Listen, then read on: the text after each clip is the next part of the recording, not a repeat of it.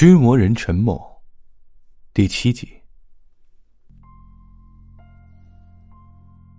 佛曰：“你的心上有尘。”我用力的擦拭。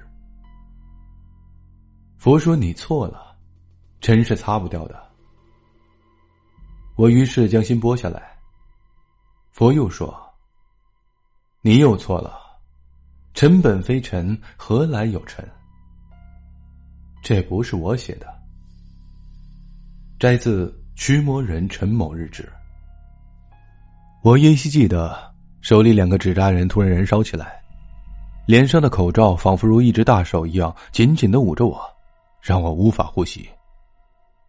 接着很不幸，我这个所谓的主角就眼前一黑，失去了知觉，就像睡了一个安稳觉，没有做梦就醒了过来。一睁眼就看到了老廖，本来应该欣喜，却发现自己已经被绑在了十字架上。老廖正笑着看着我，这种笑我见过很多次。每当他即将写完一篇故事，或者将要做完一件计划很久的事情，就会露出这种笑容。我疑惑的看着他，他仍然笑着对我说：“我不会像电影里反面角色那样。”在最后关头说太多话而功败垂成。说着，他猛然举起右手，将手里那把匕首狠狠刺中了我的心脏。这真是一种奇怪的感觉，我感觉周围的光一下子暗了，又恢复了，眼睛开始看不清周围的东西，有一股热流涌上喉咙，我忍不住咳嗽了一声，感觉到有些血沫子落在脸上，手指头不由自主的抽搐了两下。我很清楚的记得，是两下，先是两手的尾指、无名指和中指稍微向内缩了一下，接着这三个手指才带动食指全握了起来。或许闭上眼睛睡一觉会感觉舒服一点反正我也看不见东西了。老廖好像在笑，又好像在喊。嘿谁说主角死不了的？我这就是结束连载。真是个可爱的家伙。以前曾经想过人死后的情形会是什么样，不过真的很难想象，毕竟我没有亲身经历过。虽然我有向亡灵问过这类问题，但是也没有得到答案。他们都说刚死那段时期就像是婴儿时期一样，等他们有意识时。就已经记不起自己在那段时期的经历。我在想，等下我所见到的、听到的，也将都会被自己遗忘掉吧。真不爽，留下点回忆也好啊。冥冥中，我听到有一个沙哑的声音在喊：“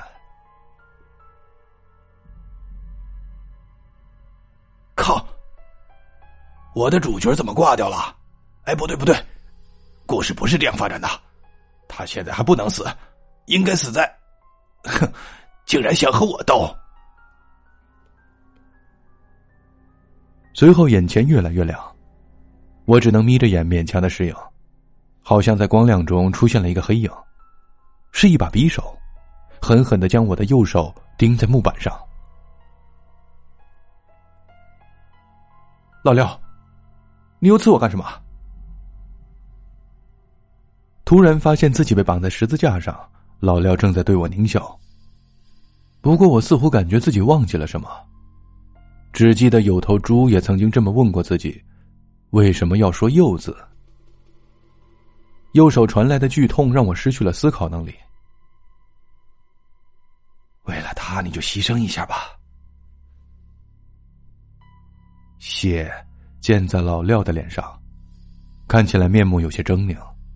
他一边后退，一边在吟唱着什么。一道以我为中心的黄色光柱直射天空，身体被撕裂的感觉强烈的刺激着我的神经。远处也相继的升起了五道黄色的光柱，六道光柱不断扩大，最终交汇在一起，形成了一个巨大圆形光柱，矗立在南京理工校园内。为什么会这样？那几处地方不是已经被我破除了吗？难道我感觉到地面开始震动。天上，天上是什么？巨大的猩红的月亮正在靠近。难道老廖开启了死亡隧道？哈哈哈哈 就快完成了。陈梦，你看见了没有？多美啊！你看周围飞舞的晶莹剔透的黄色蝴蝶，这些都预示着他的降临。蝴蝶，周围什么都没有啊！你看，月亮上的光，他将会从光中走出来。老廖伸开双手，做出拥抱的姿势，对着月亮。我只看到猩红的月亮上出现了一个黑影，并且慢慢扩至月亮半径的一半。这是幻觉，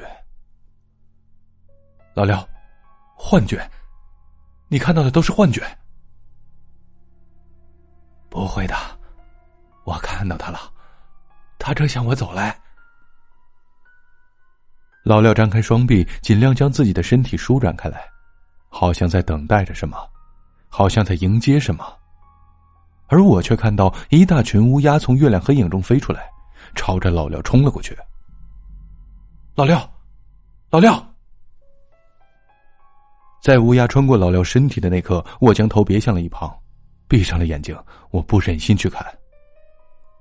老廖的声音消失后，乌鸦飞回，在天上徘徊，地上只留下那伸了出去、曾经想要拥抱什么的双手。妈的，老廖，你究竟在搞什么？你究竟在搞什么呀？寂静的校园回响着我歇斯底里的叫喊，没有人可以回答。我很想弄清楚，如果我还有命能够去弄清楚的话。天上的鸭群似乎将目标锁定在我身上，转瞬间就已经呼啸至我身前。我想，我是死定了。